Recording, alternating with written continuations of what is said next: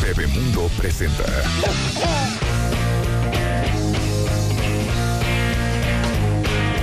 People try to put us down just because we get around. Things they do look awful. 11.14 del día. Estamos de regreso y está con nosotros nuestra querida Blanca Gómez, directora general de MMK, con anuncios parroquiales. ¿Cómo no? Buenos días. Hola, ¿cómo están, Rede? ¿Cómo muy están, bien, muy bien. Aquí extrañando a la dueña de la alberca. Bueno, la dueña realmente soy yo. Sí. La regente es Marta, ¿eh? Que les quede claro, que les quede claro. Totalmente. Muy bien. Pues hoy vengo, normalmente vengo a hablar de Moa y hoy vengo con la cachucha de nuestra querida hija Bebemundo. Muy bien. Porque fíjate que tenemos un tema muy divertido recientemente en, nuestros, en nuestras propiedades digitales, que es el trauma de todas las mamás cuando nuestros hijos no se mueven y no gatean. Por ¿Qué ejemplo. tal? Exacto. Todas están traumadas. Les preguntamos en una encuesta Ajá. qué tanto se preocupan. Las mamás se preocupan 89% por el desarrollo, o sea, De los- mamás que dicen el desarrollo del cerebro es muy importante de mi hijo, ya ese nivel de conciencia, las mamás hoy están muy educadas y todas creen que tiene que ver el gateo. Yo mi segundo hijo nunca gateó, no hubo forma, estaba yo traumada. O sea, del. Claro. Nunca gateó, se arrastraba, se arrastraba de, de pompa, se sentaba y se arrastraba y destruía todos los pantalones. Finalmente el pediatra me dijo, no es importante, aquí está un especialista Aquí querido está Juan nuestro, Pablo Redondo, Juan Pablo, que Juan nos- Pablo, ¿qué tú eres psicólogo. psicólogo. Pero. ¿qué tiene que ver la gateada, por ejemplo? ¿Qué tan traumante es o no? Sí es importante, sí es importante porque tenemos que eh, recordar que tiene que ver con la coordinación motora gruesa y también con algunas conexiones interneuronales, pero yo les diría a ese 89% de mamás preocupadas que no se preocupen tanto. O sea, sí es importante, sí sería deseable, sí es parte del desarrollo, pero si no gatean hay infinidad de niños que no gatean y no pasa absolutamente nada. Incluso pueden ser muy buenos para los deportes a futuro y pueden tener muchas cosas. Sí es cierto que esta conexión interneuronal que provoca el gateo es buena, pero tampoco es debido a muerte. O sea, si no gatean ya los destinamos a algo, no. Ahora, lo que sí es cierto y, y lo que nos preocupa el gateo es que le- lo relacionamos con el desarrollo del cerebro. Y lo que Exacto. sí es cierto es que en los primeros tres años de vida, el crecimiento del, cerebro de un bebé es 85%. De, de qué tanto va a crecer su cerebro, eso sucede en los primeros tres años de vida. Exactamente, Y hay mil formas de estimular al bebé que no son gateando y punto y ya. Y esta vez vamos a tener un, un Master Talk de Bebemundo que tiene que ver con esto. Se llama Abrazando su desarrollo y tiene que ver con motricidad, tiene que ver con, con todo el tema kinestésico, tiene que ver con neurológico y estamos trayendo especialistas de súper lujo el 6 de octubre Ya para todos los papás preocupados por estos temas. Chécate nuestro, nuestro cartel, nuestro vi. roster. Tenemos una neuróloga pediátrica, Beatriz Romo, que habla de actividades diarias. Cómo tu bebé diario puedes hacer que estimule o no ese crecimiento correcto del cerebro. Claro. Después tenemos una keniosóloga educativa, Augusta Franco. ella me encanta. Ella, representa, ella es genial y representa un instituto que se llama Rhythm Movement Training International para México y ella tiene una técnica genial de reflejos primarios. Es directora de Mega Brain, un centro de terapia especializado en potenciar este desarrollo. Y ella nos va a hablar de cómo es la escuela, porque pues finalmente los niños hoy desde chiquititos los llevamos a guarderías y escuelas y todo lo que tú no hagas pues lo está haciendo allá. Entonces, cómo integrar lo que hace el niño en la escuela. Bien. Y tenemos también a una terapeuta emocional, Andrea Díaz, para hablar de las bases emocionales y este desarrollo del cerebro. Tenemos de verdad un, un cartel Muy de bien, lujo. ¿eh? está muy padre. ¿Cuándo es? Y ¿Cuándo también, es? y, y nada más déjame mencionar también Sí. a Claudia Constantino, Ah, que, claro. es, que es pediatra neonatóloga, y ella habla de juegos y canciones. Eh, todo esto estimula el desarrollo del bebé. Es el 6 de octubre, es toda una mañana de lujo. Además, dan técnicas muy concretas y tenemos, eh, si tú vas sola como mamá o como papá, te cuesta 750 pesos ir, pero si va la pareja, tenemos un descuento para parejas. Se pueden meter desde hoy a masterbebemundo.com y ya pueden adquirir o apartar sus boletos. Y lo que nos gusta mucho es, estamos reservando una sala para niños, porque estos papás que no se quieren desprender de ellos, sí necesitamos que lleven un cuidador, pero si pueden, si no pueden dejar a su hijo en casa o prefieren que esté con ellos y tienen alguien que los cuide, puede estar en una sala que vamos a tener acondicionada precisamente para estimulación y desarrollo Buenísimo. para que estén los bebés ahí. Maravilloso. más fácil. ¿Qué tal? Claro. Bueno. Entonces, es el 6 de Octubre. en el Hotel NH. NH Collections en Reform- Liverpool en Reforma. Sí, Liverpool 155 en La Juárez.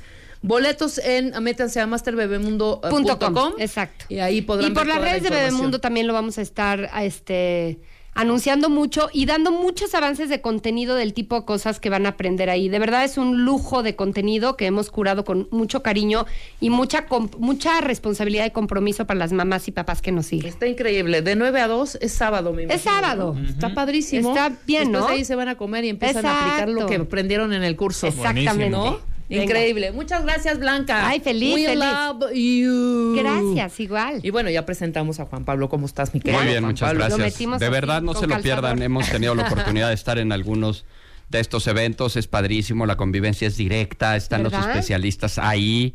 ¿Qué tal? A, a- ¿Qué a tal? tu ¿Qué, alcance, participa- puedes qué platicar. participativa comunidad de papás Sí, y mamás. ¿no? increíble, de Sí, verdad. increíble. Este, vale mucho la pena, no dejen de ir. Yo ya tuve la oportunidad de estar en alguno y este es padrísimo, tanto para uno que va como para el que recibe Claro. la información, ¿Sabes porque es de a primera es- mano y cerquita Exacto. y Sí, puedes le pueden este, consultar tus directo, poquita dudas. Lo emocionante de los masters y lo padre, bueno, cuando me tocó a mí producir un par de ellos, Ay, sí, van lo papás vimos. solos. ¿Qué me tal encanta, Me encanta cuando van los papás solitos, no van con su pareja ni nada a aprender. Veía yo hasta papás, hombres, con sus chavitos. Sí. Los chavitos, Oye, bueno, y luego los- un tío. ¿Qué tal yo de, ay, vienes solo, tienes hijo? No, soy tío, pero Ajá. estoy muy comprometido en el Con mis sobrinos, de mis ¿no? sobrinos. Qué No, me maravilla. muero de amor. Sí, sí. Bueno, pues ahí está. Ahí está una nueva No oportunidad pierdan, para de aprender verdad. este Les- 6 de octubre. Muchas gracias, Plan. Estaremos Feliz. muy pendientes. Compren sus boletos, métanse ya.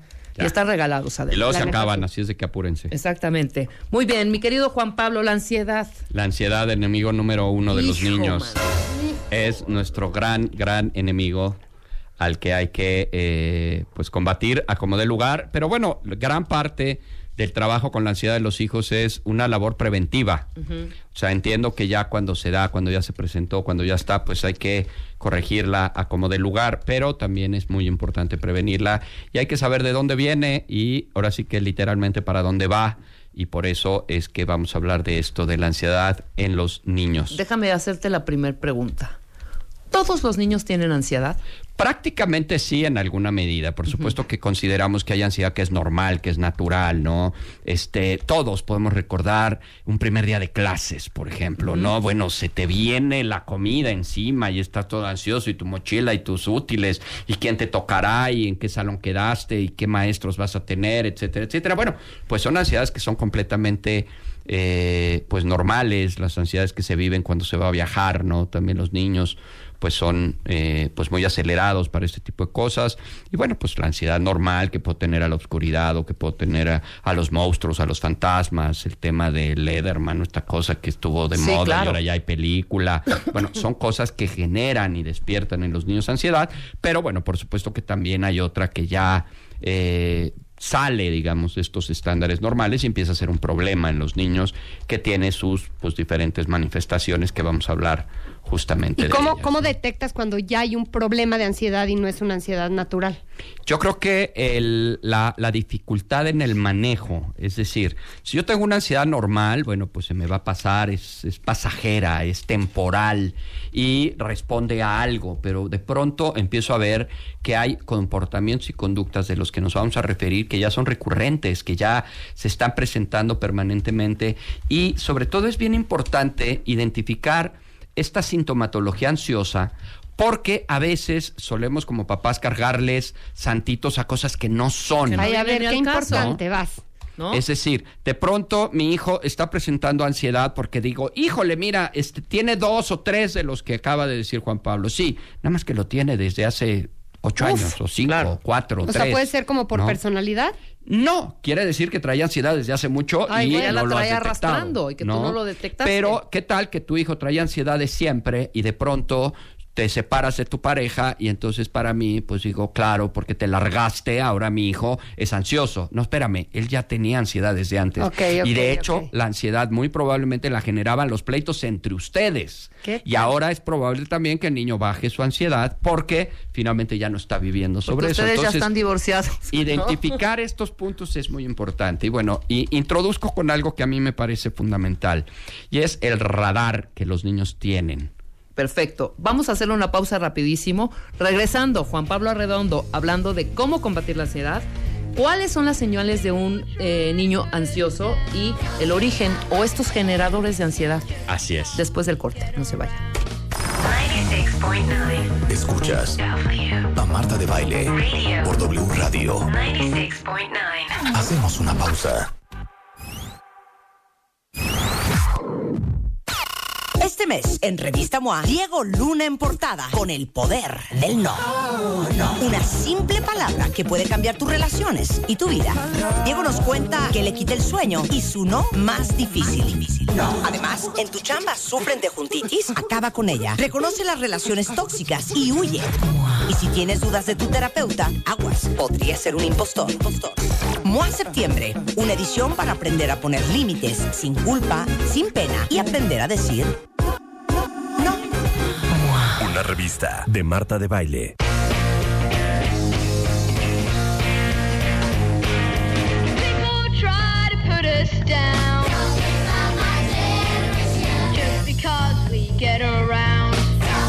11 de la mañana con 33 minutos. Estamos de regreso en W Radio. Ya va a romper la tarde, perdón, corrí, me agité. No, no te Disculpen. preocupes. Juan Pablo Arredondo, terapeuta familiar, conferencista, psicólogo con más de 25 años de experiencia y especialista en niños, adolescentes, adultos, parejas y familia. Algo más, hijo. Algo más. Bar mitzvah, 15 años, bodas. Estamos hablando de la ansiedad de niños. Qué Sí. terrible. ¿Cómo combatirla? ¿No? Sí, hablábamos antes del corte justamente un poco del antecedente. Los niños tienen un radar enorme, súper especializado, que captan prácticamente cualquier tipo de vibra, cualquier tipo de onda. El problema es que los niños, sobre todo mientras más chicos, su eh, departamento de interpretación y de traducción no se ha formado. Es decir, los niños captan, los niños reciben, pero no tienen la capacidad de interpretar o de traducir lo que están viviendo. Y entonces todo lo que un niño no sepa traducir o interpretar prácticamente de manera automática se va a convertir en ansiedad, porque no lo sabe sa- eh, leer, Claro. no sabe qué significa.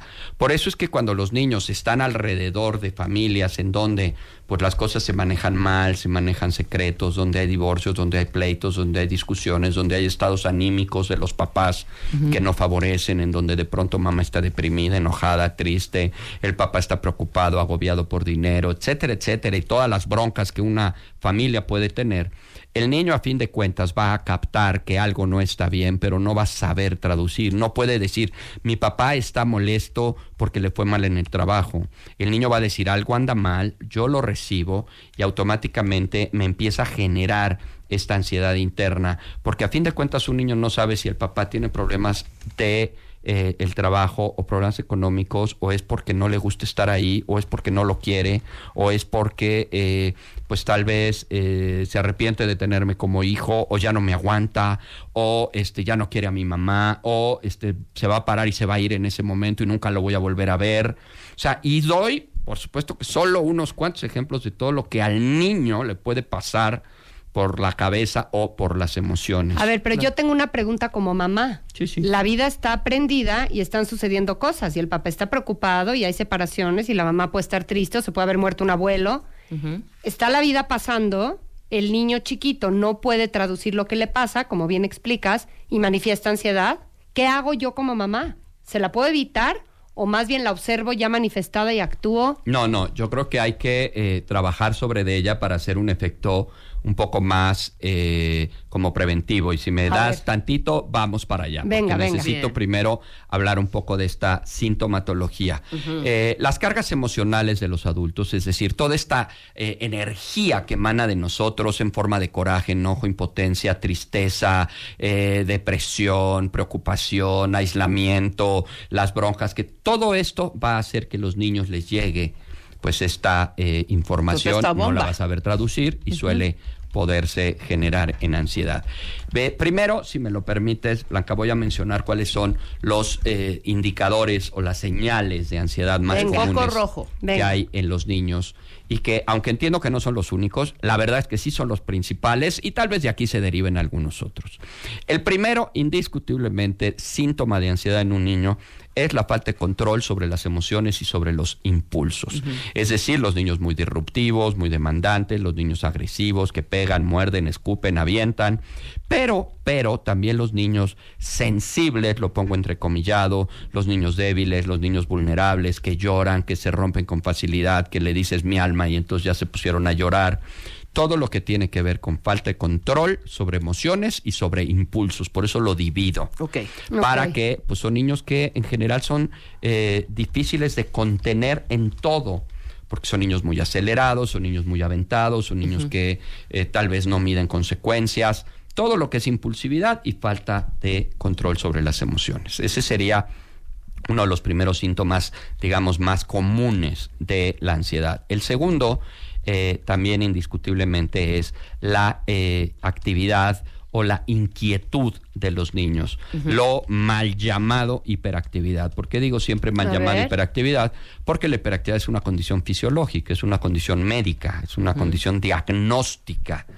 Eh, yo a veces me río un poco de algunas maestras porque dicen es que este niño es hiperactivo y yo con mi sarcasmo e ironía que me caracteriza le digo, oye, ¿de verdad tienes electroencefalogramas en tu, en tu, ¿En tu salón? salón? Sí, ¿Qué pro? No, ¿por qué? diagnosticar Digo, pues niño tú estás diagnosticando pronto. al niño como hiperactividad cuando ni yo lo puedo diagnosticar, ¿no? Sí, sí, este, Una cosa es que sean muy eh, activos, muy inquietos, Muy y otra cosa es que sean hiperactivos. Probablemente pueda ser hiperactivo, pero simplemente son niños muy inquietos, los niños muy acelerados, los niños con mucha energía, Están ansiosos. los niños que les cuesta mucho trabajo dormirse, que les cuesta mucho trabajo descansar, que no paran literalmente, eh, pueden ser niños muy ansiosos. El tercer síntoma de ansiedad en los niños son las famosas itis Uy. o enfermedades tradicionalmente asociadas a las emociones. Típicamente colitis, gastritis, dermatitis, pero cualquier enfermedad oportunista. Los niños muy enfermizos suelen ser también niños muy ansiosos, incluyendo, por ejemplo, en algunos casos también el asma, que está muy asociado a las emociones. Entonces, los niños enfermizos, los niños que de pronto pues tienen estas dificultades para eh, pues estar bien de salud, también pueden eh, manifestar sintomatología ansiosa con mucha frecuencia. Entonces, Mira. también hay que checar a estos niños. Mira lo que nos comparte Diana. Dice, en julio operaron a mi hija de 8 años del apéndice. Su hermana pasó a la secundaria, problemas en el matrimonio y mucho estrés. Dos semanas después manifiesta gastritis, la niñita. Así es. ¿No?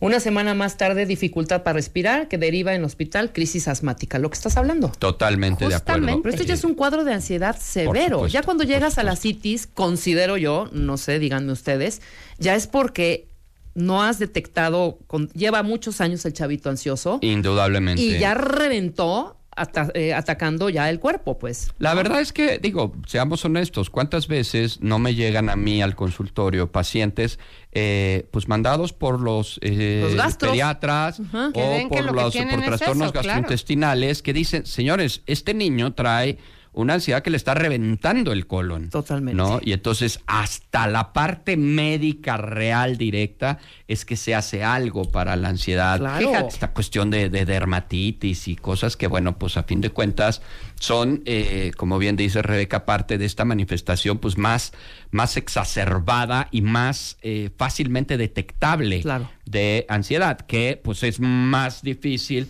si el niño es inquieto o de veras Además- están presentando ansiedad o si el niño tiene... Claro, pero ahí no, no necesariamente lo ves, ¿no? Si ya está con gastritis, entonces ya te preocupas. Lo malo es que a lo mejor puedes decir, ay, es muy inquieto. Así es, ay, o está mal es. educado. este". Exacto, es un berrinchudo. Y desde ¿no? chiquito era así, Y desde chiquito era tiempo, muy ansioso y es muy osado, ¿no? Sí. O sea, no mide consecuencias y es súper aventado mi hijo o mi hija, ¿no? Pues espérame, lo que pasa es que trae una, una ansiedad que lo desborda de pronto. Y va a acabar mal, claro. Totalmente. Entonces hay que tener cuidado con eso.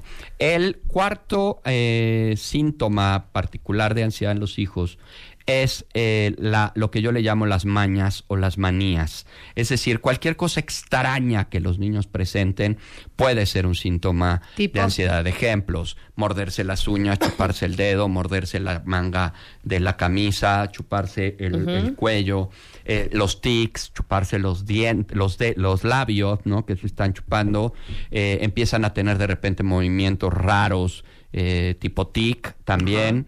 Eh, pero también todo lo que tiene que ver con cosas extrañas, estas cuestiones eh, rituales que de pronto algunos niños desde edad muy chiquitas presentan. Mamá, acuérdate, no te puedes, no puedes apagar la luz antes de entrar, antes de salir del cuarto. Primero salte del cuarto y luego apagas la luz No, y ¿qué luego tal? me ¿Qué cierran la puerta, ¿no? Sí, sí. Acomodar las cosas por colores, los niños muy ordenados, los niños muy obsesivos respecto a la limpieza. Sí. Estos niños que todo lo que les llega a sus manos lo ponen por ¿no? Sea lo que sea. Y en el baño se meten y entonces shampoo y el no sé qué, ¿no? lo van poniendo en ordencito por eh, tamaño. todo lo que sea mañas, manías. Mi hijo tiene la manía de... Bueno, Ya. ahí. Aguas, este, aguas ahí. ahí le agregamos. Yo, yo ya lo me que quiero quieran. matar, ¿eh, Juan Pablo? O sea, sigue porque me urgen los remedios. Sí. Cañón. Sí, este, aquí en este apartado Mañas o Manías es donde yo pongo toda la cuestión de pipí, popó, de, en cualquiera de sus manifestaciones, es decir, ya lo controlaba y lo dejó de controlar. fuera de norma, ¿no? Este, se hacía eh, perfectamente bien en la nica y ahora ya no, y ahora ya empezó a hacerse. De pronto este, ya no usaba pañal y otra vez ya lo necesita. Eh, todo lo que tenga que ver con eso. Y también aquí en Mañas o Manías suelo poner el tema de la masturbación infantil, ¿no? Ok. Es decir, esta estimulación de los genitales, tanto en hombres como en mujeres, que también es invariablemente casi un síntoma de De ansiedad. ansiedad, Los niños canalizan la ansiedad muchísimas veces a través de esta... eh, De esta pues, práctica. esta- sí, exacto. Bien dicho, de esta práctica. Claro, ¿no? totalmente. El- el- Inconsciente, me imagino. Evidentemente, ¿no? O sea, al sentir placer, pero no están. No, no, bueno, es que siento placer porque es, un- Erotizando esa es una parte, pues, a eso me refiero, es claro. una- es una forma de descargar lo que traigo. Estoy de acuerdo. A través de esto y pues te living la vida loca y además siente rico. ¿no? Claro, además siento placer, claro. Dime Nice. qué, qué problema hay con esto, más que todo el que me ocasiona alrededor, ¿no? Pero en realidad, pues a mí no me ocasiona ese problema. Bien. Y el quinto y último son los miedos o las inseguridades. Por supuesto que tenemos los más comunes, que es el miedo a la oscuridad, a los fantasmas, a los monstruos, pero también hay otros miedos, miedo a que me dejes de querer, a que te vayas, a que me olvides, a que me dejes en la escuela, a que no vayas por A mí. que te mueras. A que te mueras, a que yo me muera, a que me quede solo en el mundo, a que venga algo y nos destroce a todos y nos quedemos este, sin nada. Todo esto, eh, miedos a, a- a esta cuestión de vínculo. De ahí, bueno, se derivan algunos otros, eh, miedo a desastres naturales, por supuesto, temblores, terremotos, tsunamis, ¿no? Yo tenía un chiquito, estaba panicado en el Distrito Federal por los tsunamis, porque oyó de un tsunami Ay, chiquitín. en Asia. Y bueno, pues yo sí creo que un tsunami en la Ciudad de México es poco Se me hace cañón. complicado, Bueno, ¿no? nos traum- no nos traumamos todos. Bueno, yo por lo menos, cuando era la época de que a cada rato en la escuela, es que en un mes es el fin del mundo. Ah, Ay, ¿te acuerdas? o sea, sí, no, sí. podía, no podía yo dormir ningún mes. Sí, sí, el año 2000 y luego no sé qué. Es que y sí, ya dijeron que se va a acabar el mundo en cuatro semanas. No, qué horror, qué ansiedad. Yo fui niña ansiosa, fíjate. Yo también. Pero- Oye, pero son miedos y, y estas cosas irracionales, ¿no? Como esto, el tsunami que Mira, la mayoría de los miedos son irracionales, Claro. los vemos en un sentido estricto, salvo uno de los que voy a hablar que ahorita voy a, voy a decir. Entonces, bueno, obviamente el 19 de septiembre del año pasado no nos ayudó mucho Claro. para los miedos a este, los desastres naturales. Claro, por además, supuesto, además. sobre todo los niños nuevos, bueno, niños a fin de al cabo no son nuevos, eh, pues que no conocían esta situación de los temblores, pues bueno, de ahí este, carretonadas de niños al consultorio por el tema de los, de los temblores, ¿no? Entonces, eh, tenemos también eh, otro tipo de miedos, que este es el que yo te decía que yo también tengo y lo comparto con los Claro. niños, es miedo a los rateros, a los eh, secuestros, a que se metan a a tu casa y demás, que bueno, pues eso es parte sí, sí. de un miedo que prácticamente todos tenemos, pero bueno, es, es racional y cierras y Controlable. y este pones cámaras en el peor de los escenarios y te vas a vivir a un lugar donde haya vigilancia, o sea, buscas recursos para pues no vivir apanicado porque alguien se te puede meter a tu casa y que no duermas ningún día de tu vida. Por eso, De lo cual pues hace una diferencia a estar alerta o preocupado. De ahí, por supuesto que eh, vamos a otro tipo ya de miedos, el miedo específico a los elevadores, a los perros, a las eh, ratas, a los este, arañas, etcétera, etcétera, ¿no? Y que son miedos, son inseguridades que en un momento dado sí pueden ser, pues sí, un poco ya eh, exagerados, eh, desproporcionados, me parece que podría Oye, ser cuando el- yo era chica, le tenía pavor al fuego. Y de repente entré en pánico para el fuego. Pero llegó un punto que yo no podía estar en una primera comunión donde hubiera velas porque era de, mamá, hay que salirnos. Porque me da ujú. pava que una Que- vela que se cayera y hubiera un hubiera un incendio. claro. Eso es a lo que te refieres, Sí, sí, ¿no? por supuesto. Totalmente Totalmente. ya es desproporcional, ya es inadaptativo, pues, en un momento dado. Y este, y bueno, pues tenemos que estar eh, eh, alertas a esto. Por supuesto que también, bueno, porque hablé de miedos y en qué entra la inseguridad, bueno, pues los niños que no piden, no pueden pedir un vaso con agua, no se pueden acercar a otros, no saludan, este, se te meten atrás de la, eh, pues de la falda o de los pies para eh, cuando llegan a algún lugar que denotan, a fin de cuentas, pues cuestiones de inseguridad, de niños que no están bien plantados, de niños que no son abiertos, que no eh, tienen esta posibilidad de este, combatir estos miedos a la gente, etcétera, etcétera, ¿no? Entonces, pues como vemos, son eh, síntomas de eh, ansiedad que pues son, la verdad es que muy frecuentes, pero Muy. también la dimensión de esto eh, es lo que a veces hace la diferencia. Tuve, lo pongo como cuestión chistosa, una vez a unos papás que después de estar hablando de esto, eh, voltean uno a ver al otro y hacen, "Shh, qué suerte, nada más tiene cuatro. ¿No? Ay, no, no, no, no. Wow. Ajá. O sea, Exacto. Qué bueno. No, no es tan ansioso mi hijo, pero nada más tiene cuatro. No, es que lo dirás de broma, pero yo te iba a hacer una pregunta, porque ahorita Wow. que los leías, yo estoy viendo a mis hijos y te cuento bastantes, ¿eh? Sí, sí. Sí, no, yo Normalmente ¿Cuándo igual. me preocupo? ¿Con cuántos de estos síntomas me preocupo o con qué dimensión de ellos? Claro, yo ya es que yo creo que me con uno. una cita. Con Juan. uno es Con uno suficiente. decir aguas. Exacto. Este, por supuesto que, como siempre digo, uno es suficiente ante la presencia de dos, pues más, de tres más, cuatro más y cinco, bueno, estás frente a un manojo de ansiedad que tienes que hacer algo, Algo. al respecto. Por eso para mí es muy importante primero empezar con la sintomatología para posteriormente hablar de qué ocasiona regularmente la ansiedad en los hijos y es justo de lo que voy a hablar en este momento. Hay Venga. cuatro generadores principales de ansiedad, por supuesto, no son los únicos. Luego algunos colegas me dicen, es que ¿cómo lo limitas tanto? Estoy hablando prácticamente, estoy hablando de cuestiones que se pueden ver mucho más fácil y son Claro. cuatro generadores principales de ansiedad. El primero, indudablemente, es la incertidumbre, la falta de claridad, los mensajes que son contradictorios. Te digo una cosa, pero veo otra. Estoy funcionándome con secretos a voces, con mentiras, con cuestiones que no te dejo suficientemente claras. ¿No? Ay, qué mal lo hacemos los adultos, no, no, ¿sí o es- no? esto es lo más común, yo Claro, creo, ¿eh? todo el tiempo. Y además creemos que les estamos viendo la cara de tarados a nuestros hijos, cuando en realidad lo único que estamos haciendo es hacerles daño y generarles elementos de ansiedad. Yo tengo, no tienen idea de cuántos casos en donde he tenido la oportunidad o la obligación de aclararle a un niño una situación y cómo la ansiedad automáticamente baja. Fíjate. Porque los papás, o por lo que sea, no se atrevían, no querían, creían que era muy duro, creían que los iba a traumar o lo que sea. Simplemente no le habían dicho al niño cosas tan claras como este tenemos problemas de dinero o este nos vamos a cambiar de casa o resulta que vino el casero y nos está pidiendo la casa y tenemos muy poco tiempo para cambiarnos. Claro. Ah, es por eso. Exacto. Ajá. O sea, mi mamá por era, eso ¿no? anda como loca. No, pero es que no le diga. Claro, no le vas a decir tampoco que no tienes para pagar la renta, no tienes para pagar la colegiatura, que te van a embargar, que te van a quitar la hipoteca de tu casa. Eso no.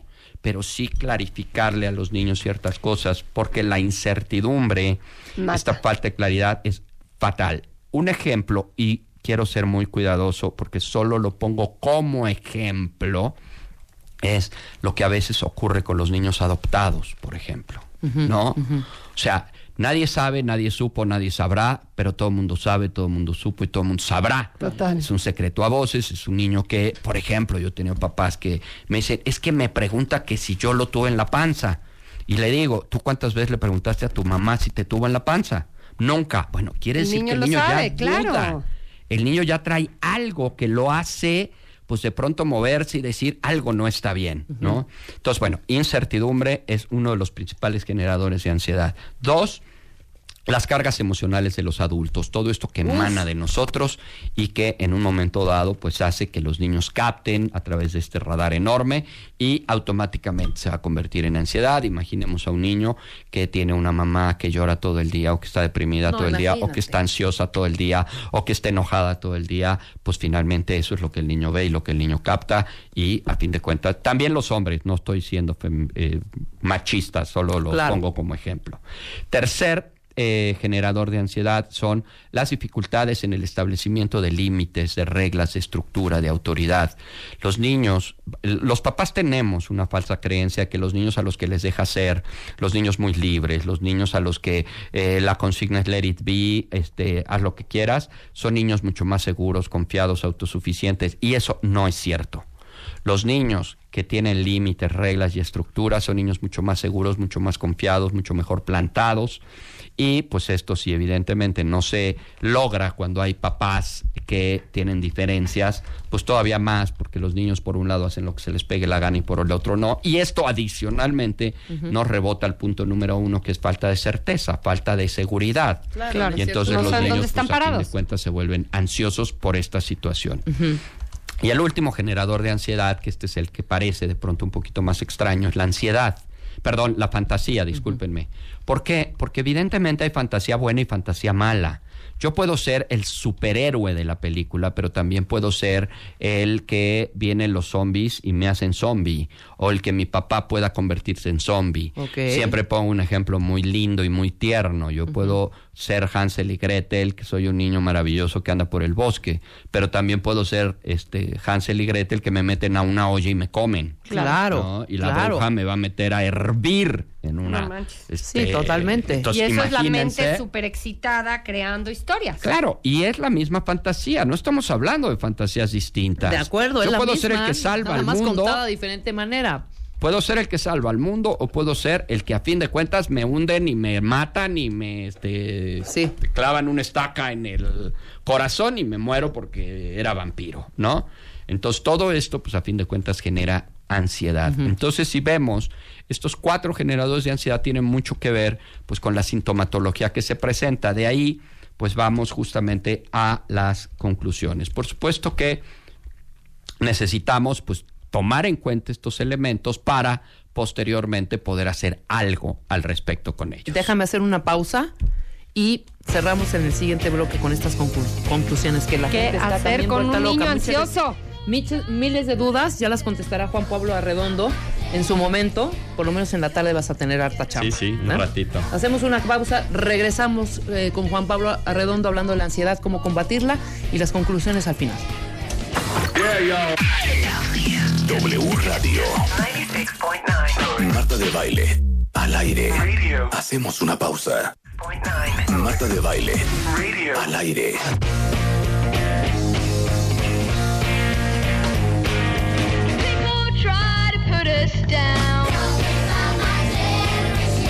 Estamos de regreso en W Radio, 12 del día con 5 minutos. Con conclusiones, mi querido Juan Pablo, hablando sobre la ansiedad, cómo combatirla, cómo evitarla, cómo reducirla. Claro, eh, de, de entrada, bueno, es importante que entendamos que pues en la enfermedad está el remedio, es decir, si estamos hablando de que la falta de certeza es, gen- es generadora de ansiedad, pues hay que dar certeza a los hijos. Claro. Hay que eh, ser claros respecto a ciertas cosas, perder un poco el miedo hablar con ellos. Decíamos hace un rato fuera del aire de lo importante que es poderle eh, transmitir a los hijos de manera adecuada lo que queremos. Y hemos hablado mucho de eso respecto a la naturalidad, a la forma eh, correcta, sin cargas emocionales, para eh, poder transmitir a los hijos ciertas cosas. Entonces, la certeza siempre será uno de los grandes eh, pues combatientes de la ansiedad y al mismo tiempo, por supuesto, también lo que nos permite en un momento dado, pues que no se presente, ¿no? Es como prevenirla Claro. también. ¿no? Oye, ¿y cuando no hay certeza? pues es que hay que buscarla. A veces Pues sí hay la- que buscarla, Blanca. Cuando no Por hay eso, pero tienes un tema económico del papá y no sabes si lo van a correr o no y si te vas a cambiar de casa o no. Una de las más maravillosas formas de manejar la falta de certeza eh, en este tipo de casos es dando certeza de que no hay certeza. Fíjate. Y eso es claro. eso es una certeza, Esa es una claro. certeza. Claro. No sabemos qué va a pasar. Oye, papá, no sé, mi amor. Pero te veo La verdad es que no sé como qué va a papá pasar. en control de la Eso iba a decir, incluso. exacto. Encontró los dos papás para saber, uy, si estos dos están así, Así imagínate es. yo. Cuando, cuando hay un problema así, yo siempre digo, siempre tenemos el recurso de la verbalización. Claro. ¿no? Mira, muy en bien. el momento en que tú ya llegas a un punto en el que te está rebasando lo que sea, verbalízalo.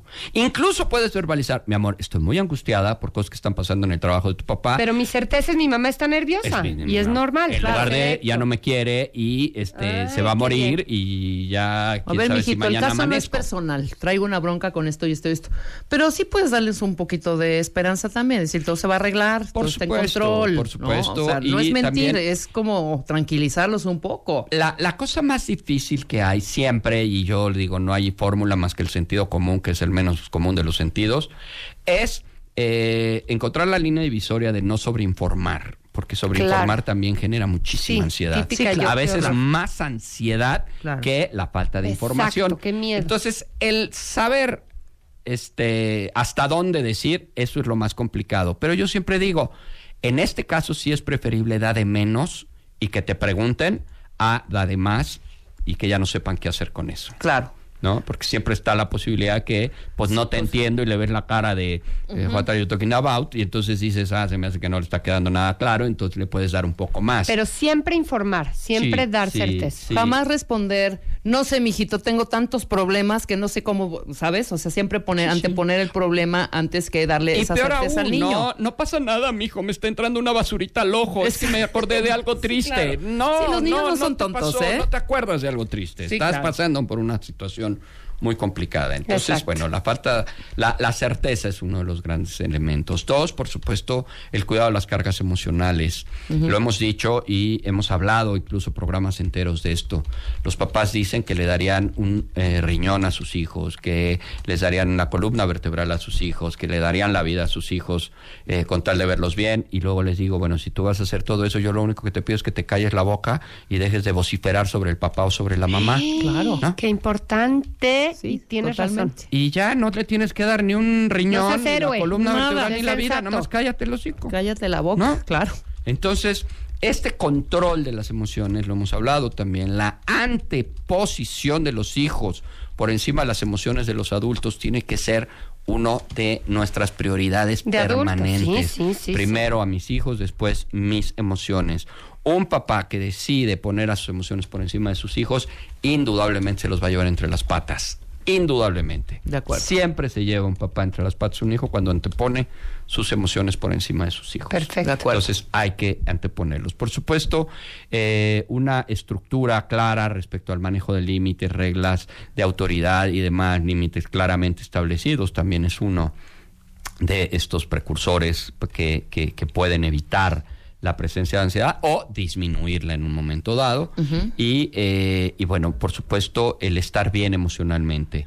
Yo no creo que haya nada que fomente y promueva más el asunto de tranquilidad en los hijos que ver a un papá y a una mamá emocionalmente estable, emocionalmente sana, un papá y una mamá que tiene dominio y control sobre sus propias emociones, sobre sus propios impulsos, ¿no? Vemos papás que dicen, es que no grites, ¿no? Cuando pues Gritando, finalmente sí, soy yo exactamente. el que estoy desbordado en todo, donde mis emociones finalmente eh, brotan por cada uno de mis poros y entonces pues queremos en ese sentido eh, pues solucionar el problema de ansiedad en los hijos. Entonces yo creo que esta posibilidad de estar bien emocionalmente será un punto súper importante y Claro. puedo tener mil broncas en el trabajo, en la pareja. Pues eh, atiéndelas. pero atiéndelas, sí. Eh, si el problema es tuyo, pues atiéndete, corrígete, cállate, este, haz algo por ti, porque la mayoría de las veces, señores, los principales generadores de ansiedad provienen de los padres. Exactamente. ¿no? No de los hijos. El niño no amaneció ansioso. Claro, están cuestiones como el temblor, están cuestiones como eh, las cosas que oímos en radio, en televisión y demás. No, por supuesto, hay estas factores bu- externos, cuestiones virales, totalmente. ¿no? de, de- de miedo para los niños, choquis y un montón de cosas que son generadores. Pero ¿qué es lo que tenemos que hacer ahí? De verdad tenemos que esforzarnos en trabajar con nuestros hijos juicio de realidad. ¿Y qué es el juicio de realidad? Dicho en palabras muy coloquiales, son dosis de ubicatex, ¿no? O sea, estos aterrizajes de decir, a ver, espérame, no puedes dejarte eh, llevar por estos miedos irracionales de cosas que finalmente no existen. Esto es un Photoshop, es un montaje. Las películas tienen, incluso hay, yo he tenido oportunidad de enseñarles el detrás de cámaras de algunas películas a los niños y dicen, ah, es un muñeco. Ah, es este efecto especial, ah, es, ven cómo los maquillan, entonces, bueno, pues es un fulano igualito que tú, pues está maquillado. Eso es juicio de realidad, que a final de cuentas, si lo vemos solo desde aquí, pues termina siendo certeza. Certeza, claro, lo has dicho- lo has claro. dicho El muy claro. Viviendo. ¿no? Perfecto. Muy bien, cursos. Cursos, estoy a punto, no sé si lo puedo decir, pero lo voy a decir, en el World Trade Center estamos Ajá. a punto de estar. Este, Bien. vamos a tener eh, dos participaciones ahí en la Expo Tu Bebé y Tú. Perfecto. Este, ahí vamos a estar eh, viernes y sábado a las 4 de la tarde. ¿Este viernes? No, no, no, es el 28-29 de septiembre, eh, 4 de la tarde, vamos a tener dos conferencias. La próxima semana, entonces. Este, la próxima semana, este, pues cualquiera que quiera entrar, incluso eh, si por ahí por redes sociales me contactan, yo tengo algunos pases que podemos eh, dar para que quien Maravilloso, quiera, claro que quien sí. quiera ir y bueno, pues también ahí habrá venta de libros, de los seis libros que tengo. Este, los seis van a estar ahí en, eh, la expo que dicen que de repente no hay donde lo consigan, pues ahí en la expo va a haber un stand especial de libros. En Twitter eres arroba JP Arredondo H. Exactamente bien. En Facebook, Juan Pablo Arredondo H. Y eh, quien quiera más información pueden escribirla a info arroba juanpabloarredondo.com. Ese no lo ¿Ese dejemos no? porque no está activada. Mejor al teléfono pasó, 55 hombre? 23 10 10. Ahí está. Este, citas y consultas. Citas y todo, consultas, un 55 WhatsApp que también 23 es 10, 55 27 10. 16 38 47. También ahí cualquier cosa. Este, un programa de radio que tengo por ahí que ya este, tengo todos los viernes. También pueden seguirme por ahí. Me encanta la idea. Este, entonces, bueno, pues ahí estamos para servirles lo que quieran. Te amamos. Gracias, gracias, Juan Pablo. Qué ilustrativo. Gracias. Ya está aquí Ana Mara Orihuela. Bebemundo presentó.